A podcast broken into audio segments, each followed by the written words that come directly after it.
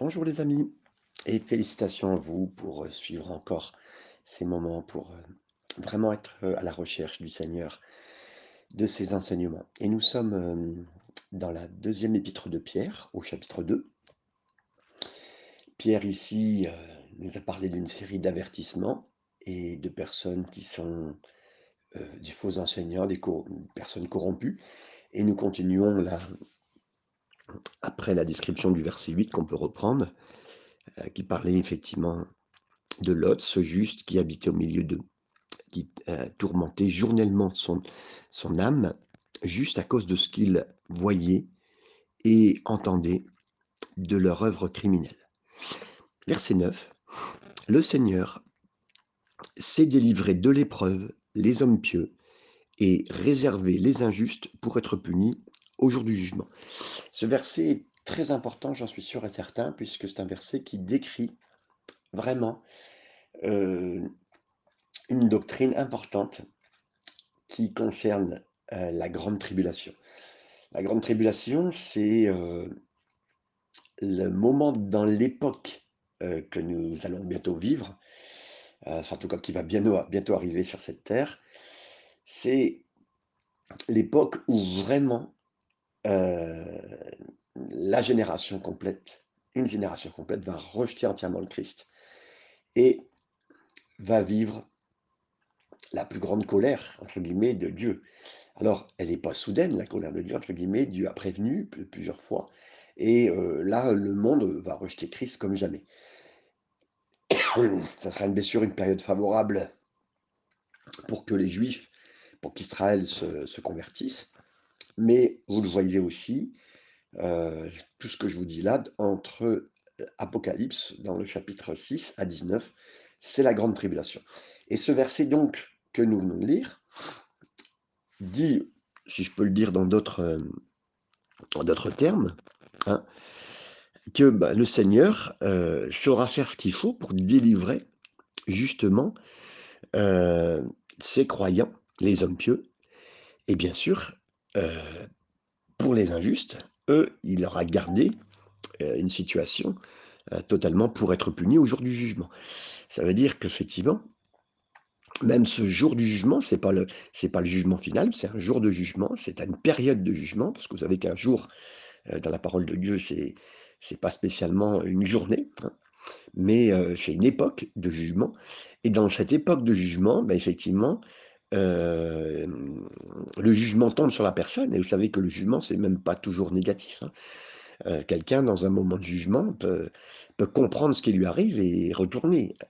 Euh, on le voit, c'est ce- quand même ce qui est espéré quand on fait, enfin quand on fait du droit, pas spécialement du droit dans l'étude, mais je parle quand on exerce le droit, on essaye de punir quelqu'un et sous un jugement pour qu'il comprenne. D'abord parce qu'effectivement pour la faute qu'il a commise, mais aussi pour la compréhension.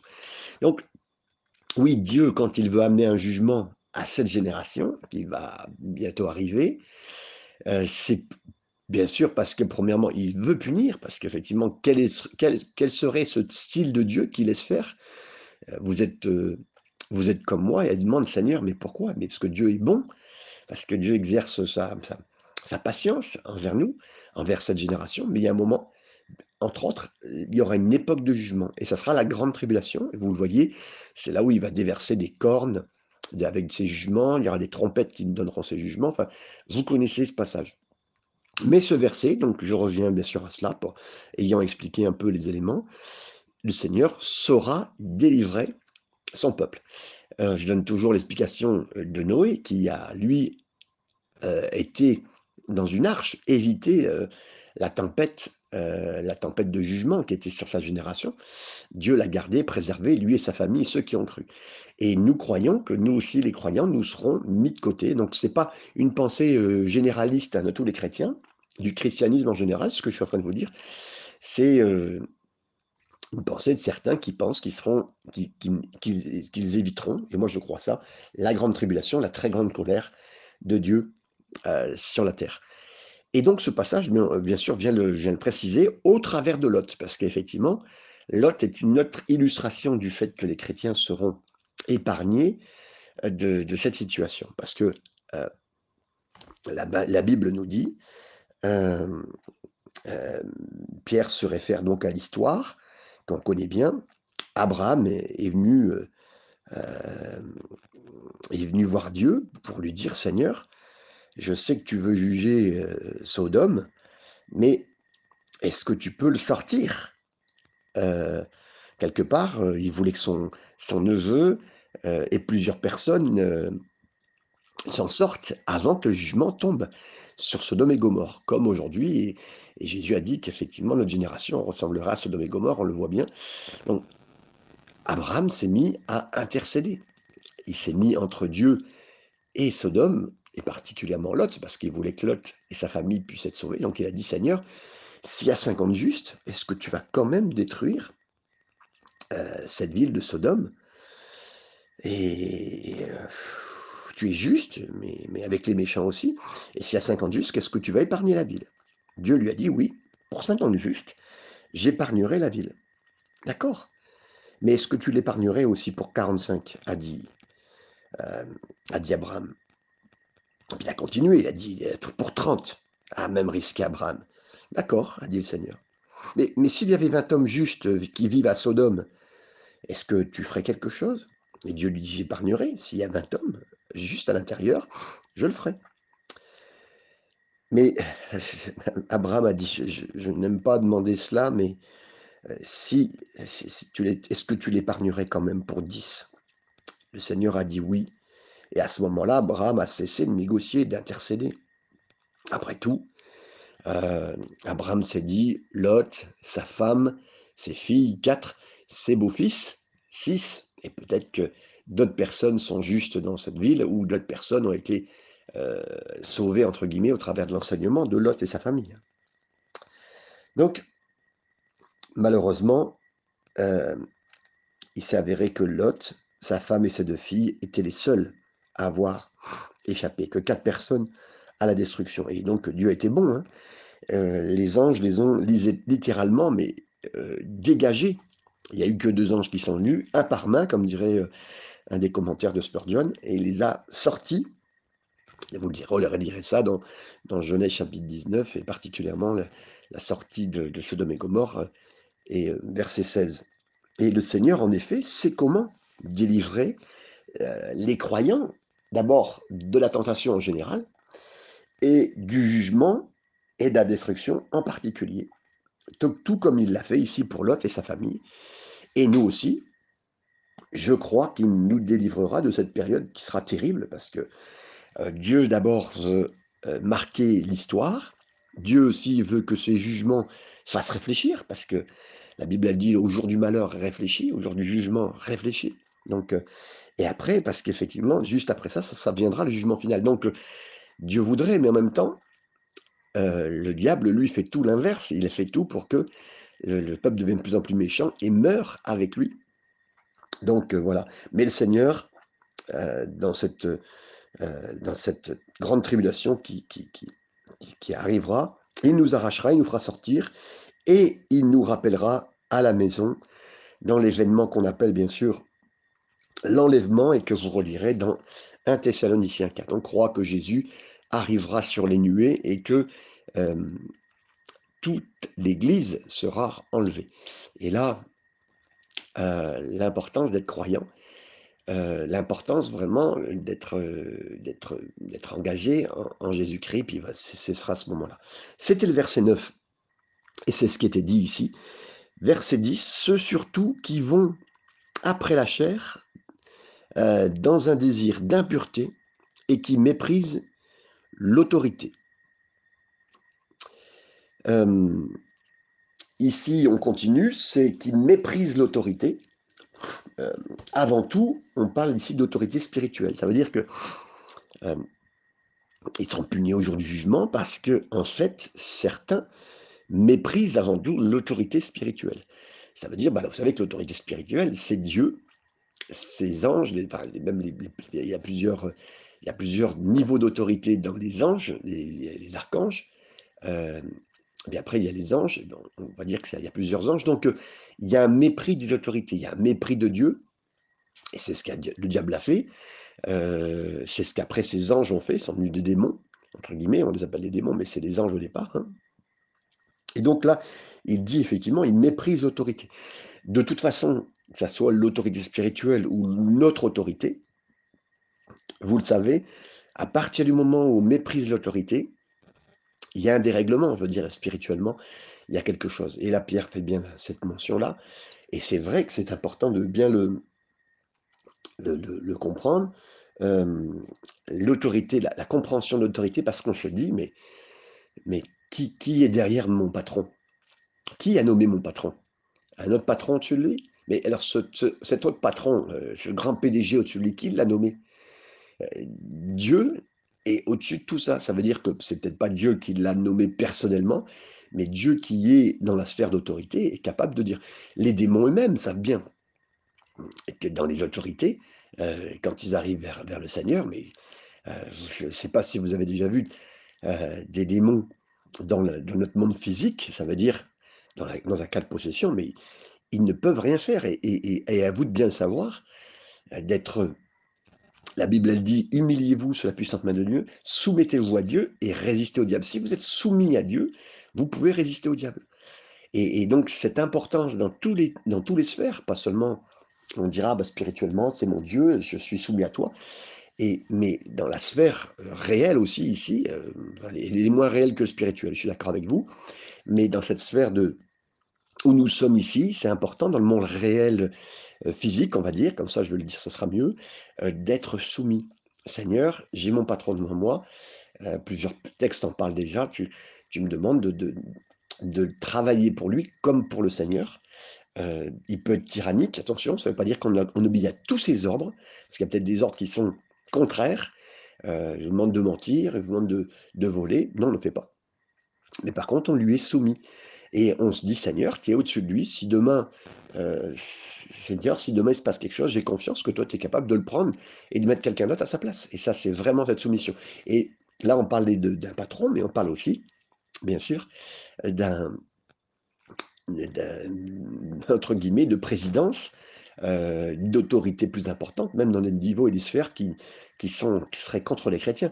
On veut croire que Dieu est bon et que Dieu est au-dessus de tout ça. Et nous avons donc euh, ce point important en nous disant que justement, ceux qui sont contraires au Seigneur sont contre l'autorité. Donc, euh, dites-vous bien, et, moi j'ai été très touché quand même, je le répète, c'est de voir une genre de anti-autorité poindre même dans le milieu chrétien pour des raisons euh, que, je, peux comprendre, et en plus on est français, nous aimons la révolution, nous aimons les injustices, c'est bien, euh, ça paraît être euh, bien, hein, mais il y a beaucoup de choses qui sont nées à la révolution, qui, sont nées et qui ont fait que, qui n'ont pas vraiment, qui ont amené certains privilèges, on est d'accord pour la France et pour son histoire, et puis qui ont été une référence internationale.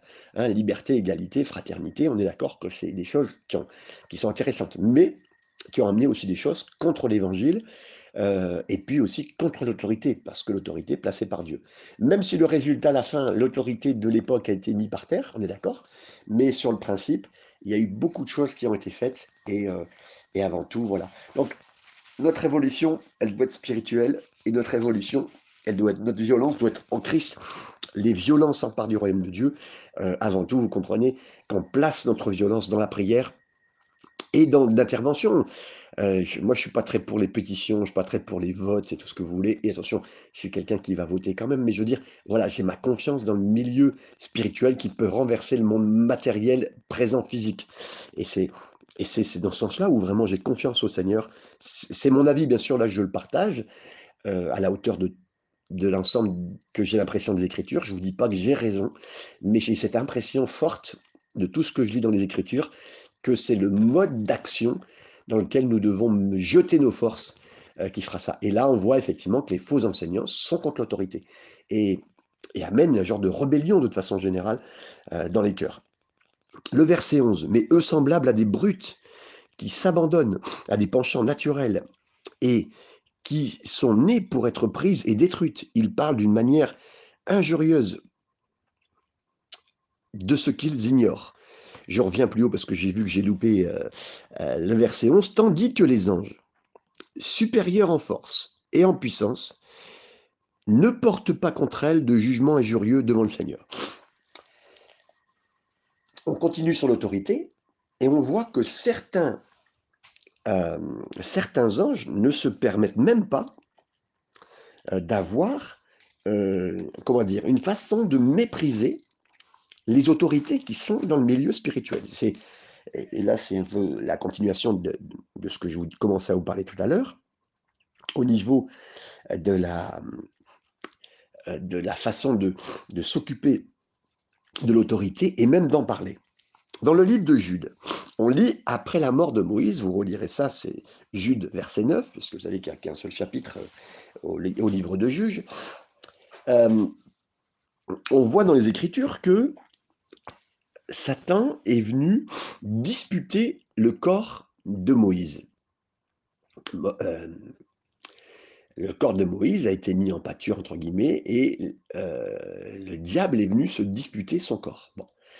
C'est un des points qui est vu par Jude euh, dans, dans, son épître. Pourquoi le diable a dû disputer le corps de Moïse? Je crois personnellement, en, ayant étudié comme vous la parole de Dieu et dans son entier, que euh, dans la fin des temps, pendant la période de la grande tribulation, la Bible parle des deux témoins qui seront présents et qui feront certaines actions. Les actions qui sont décrites par par Jude, euh, par l'Apocalypse, sont des actions qui reprennent des miracles qui ont été faits et par Élie et par Moïse. Donc je pense que personnellement, ça sera Élie et Moïse qui réapparaîtront dans ce moment de grande tribulation et qui seront les deux témoins. Pourquoi aussi je pense à eux? Parce que aussi, dans un autre passage, parce que pas simplement les versets qui en font référence, qui pourraient parler du style de miracle qu'ils ont vécu, qui serait euh, pas deux témoins cachés, mais deux témoins euh, que nous connaissons. Je pense aussi à Jésus qui, sur le mont de la transfiguration, a parlé à Élie et Moïse. Je crois que, voilà, c'était les plans partagés, l'avenir, les choses, et révélés en plus euh, à Pierre, Jacques et Jean qui étaient sur le mont de la transfiguration. Voilà. Tout ça pour dire que oui, à ce moment-là, Satan est venu disputer la dépouille de Moïse. Et dans ce moment-là, il n'a pas été seul à... Autant le diable venait combattre euh, pour récupérer ce corps, et de même moment, c'était l'archange Michel qui protégeait le corps de Moïse. Et Jules nous dit qu'il n'a pas osé porter aucune accusation injurieuse, ça veut dire même poser des mots mauvais sur le diable. Euh, il n'a pas réprimandé, mais il a plutôt appelé le Seigneur à le, réprimander. Et et là, je vous invite vraiment à, considérer ça.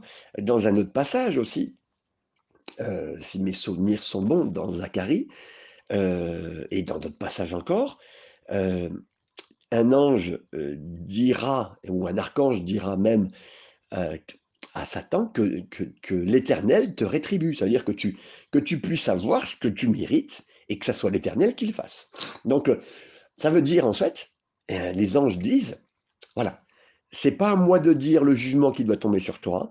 C'est même pas à moi de me de qualifier ce que tu es vraiment et euh, quelque part d'imputer quoi que ce soit. Hein. On, sait nous que la fin du diable, ça sera telle chose, on, peut le dire, hein. mais on n'est pas en train de euh, d'aller dans ce sens-là, de se moquer un petit peu comme certains prédicateurs. Et justement, c'est là où veut sûrement en venir Pierre. Il y en a qui, on a vu des prédicateurs qui, fulminent, qui délirent contre le diable. On a vu des évangélistes parler à propos du, diable d'une manière que même l'archange Michael ou Gabriel n'auraient même pas osé parler. Et Pierre et Jude disent que ça ne devrait pas être. Pourquoi? Bah, Vous savez, euh, quand euh, vous êtes, euh, je ne sais pas si vous, c'est pas, c'est peut-être pas votre style, mais quand vous regardez un peu de sport et que quelqu'un se bat contre quelqu'un et puis commence à dire bah, Mais oui, mais ce gars-là, à contre qui je vais combattre à la boxe, c'est un nul. Je vous le dis d'avance hein, dans les interviews. Il commence à dire devant les, devant les journalistes Mais ce gars que je vais combattre là, c'est vraiment, il n'est pas terrible, il n'est pas bon du tout, puis je vais, je lui mettre sa pâtée. Si vous commencez à dire ça dans un, moment d'interview et que l'adversaire en face est là ou entend Et bien là, il le note bien. Il s'en fait une phrase qu'il met en grand euh, sur ses murs, dans son centre d'entraînement, dans son entraînement. Et là, je peux vous assurer qu'il y a tout faire pour relire ce que vous avez dit et pour s'en faire son, euh, sa motivation contre vous. Et là, c'est pareil, on est face à un ennemi contre nous et on joue pas. On joue pas, mes amis. Euh, la seule personne qui peut donner rétribution, entre guillemets, et nous croyons fortement à cela, euh, quand le Satan attaquait, même, même Job, quelque part, si Job avait lu son propre livre, il aurait pu dire bah, c'est le diable qui m'attaque, et puis bon, lui en vouloir fortement. On a le droit, entre guillemets, d'en vouloir aux forces du mal. On a le droit d'en vouloir au diable. Et de toute façon, à force de, grandir spirituellement et d'être sur cette terre, c'est sûr et certain que l'injustice, vous supportez plus. Le diable lui-même et ses démons. Et quelque part, ça, c'est une bonne force. Hein. Mais après, de rétribuer et puis d'être injurieux contre lui, c'est pas du tout ce qui nous est demandé. Et de toute façon, là encore, c'est une preuve de foi que Dieu va le faire. Ça prendra le temps, c'est l'œuvre de Dieu. À la fin, c'est Dieu qui gagne. De toute façon, c'est pas un combat entre Dieu et diable. Hein. Euh, vous savez, à la fin des temps, la Bible dit que c'est un petit ange, un ange sans nom, qui prendra le diable et qui le mettra à une chaîne et, qui s'occupera de lui. Donc, euh, mes amis, euh, sortez de la conception que c'est diable contre Dieu ou Jésus contre diable. Pas du tout c'est presque tellement l'autorité est tellement différente. De toute façon, le diable n'est qu'une créature et Dieu est le créateur. Donc remettons bien les forces en place. Ça, des choses qu'on sait, ben, la Bible nous le dit, donc on peut le dire. Et de toute façon, là, c'est pas être injurieux contre le diable. Moi, je sais qu'à un moment, en étant jeune converti, je me mettais à dire des, des gros mots ou contre le diable, en étant ah, à l'invectiver presque. Mais non, on s'abuse pas à ça. Et on apprend à ses dépens. Et on apprend surtout avec la parole de Dieu et à avoir confiance dans le Seigneur. Donc, oui, on le comprend bien dans ce verset 11 qui est dit. Donc, jugement ingérieux devant le Seigneur. Verset 12, excusez-moi, c'était tout à l'heure, j'étais plus vite. Mais eux, semblables à des brutes, qui s'abandonnent à leur penchant naturel et qui sont nés pour être pris, prises et détruites, ils parlent d'une manière injurieuse de ce qu'ils ignorent et ils périront par leur propre corruption, ainsi recevant leur salaire de leur iniquité. Là, donc, on a lu, euh, effectivement, de ne pas être injurieux contre, euh, certaines autorités, et l'autorité en général, euh, voilà, c'est pas, et particulièrement aussi contre l'autorité démoniaque, contre le diable lui-même, contre la rétribution qu'il aura de toute façon, hein, on, ne s'en occupe pas, alors que certains prédicateurs le font, et ça c'est aussi l'apanache des prédicateurs, des faux prédicateurs, des faux témoins, des faux enseignants, des faux apôtres, d'essayer de faire ce style de choses. Et là, versets 12 et 13, il nous parle euh, de, de faire euh, cette révolte un peu en plein jour. Hein. C'est-à-dire que littéralement, euh, j'ai essayé de traduire différemment et je l'ai noté pour moi, ceux qui considèrent qu'il est agréable de se révolter pendant la journée. Alors, c'est pas une émeute et une révolte, hein. bon, même si aujourd'hui notre génération est en pleine émeute et en pleine révolte. Et là, internationalement, hein, ça soit pour ce sujet actuel de pandémie ou pour d'autres choses, c'est de toute façon, c'est incontrôlable. Notre terre actuellement, les, gouvernements ne peuvent pas contrôler, tout en contrôlant, mais ne contrôlant rien du tout. Ça va dans tous les sens. Ça, c'est le péché qui, qui agit fortement. Et bien sûr, ça parle de notre génération, mais surtout, dans la force, entre guillemets, euh, euh, cette façon de faire des faux enseignants, qui se targuent de leur liberté et qui affichent leur mode de vie en disant, vous savez, je suis dans la liberté, hein, euh, un croyant, il doit être dans la liberté, et en même temps, il vit dans le péché. Et donc, il se targue de cette liberté tout en vivant dans le péché. Et donc, c'est ce que ce verset 12 et 13 signifie. Et la fin du verset 13 au verset 16, on continue, on dit Hommes tarés et souillés, ils se délectent dans leur tromperie, en faisant bonne chère avec vous, avec les croyants. Ils ont les yeux pleins d'adultère et insatiables de péché. Ils amorcent les âmes mal affermies. Ils ont le cœur exercé à la cupidité. Ce sont des enfants de malédiction. Après avoir quitté le droit chemin, ils se sont égarés en suivant la voie de Balaam, fils de Bosor, qui aima le salaire de l'iniquité, mais qui fut repris pour sa transgression une ânesse muette, faisant entendre une voix d'homme arrêta la démence du prophète. Alors, encore une fois, là, il y a une description, euh, bien sûr, de l'avidité, parce qu'on le sait toujours, on en a parlé déjà pas mal dans cet épître ici, mais dans d'autres passages aussi, que la première chose le faux enseignant, le faux apôtre demande toujours, c'est ses propres besoins. C'est de l'argent. De l'argent, de l'argent, de l'argent, il n'y a que ça qui compte, entre guillemets, à un moment ou un autre. Et il y a des gens qui sont dans ce piège-là. Et particulièrement, Pierre lie la situation de cette avidité à l'avidité de Balaam.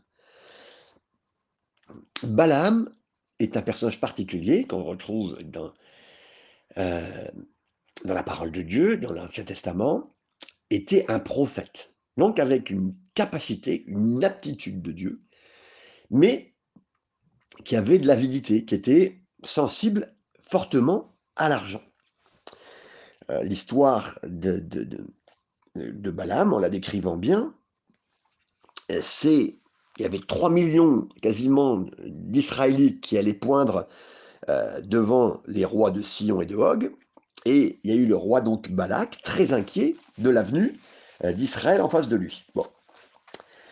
Il est allé voir et envoyer des envoyés, qu'elle de dire, envoyer des personnes, des envoyés à Balaam, et il a dit à Balaam, viens m'aider, je ferai ce qu'il faut pour toi, tu viens m'aider, puis on, tu maudis, s'il te plaît, le peuple de Dieu. Ah, mais Balaam a dit, non, non, je ne ferai rien, et pas de souci, je ne viens pas. Et euh, il l'a dit même dit, ben, je ne peux, pas, peux pas le faire parce que Dieu dit que je ne peux pas y aller. Hein. en entendant cela, Balak a envoyé des hommes plus puissants, des, émissaires plus importants dans la maison de Balaam. Et encore une fois, euh, Balaam euh, s'est prononcé en disant, mais le Seigneur a dit que je ne peux pas y aller.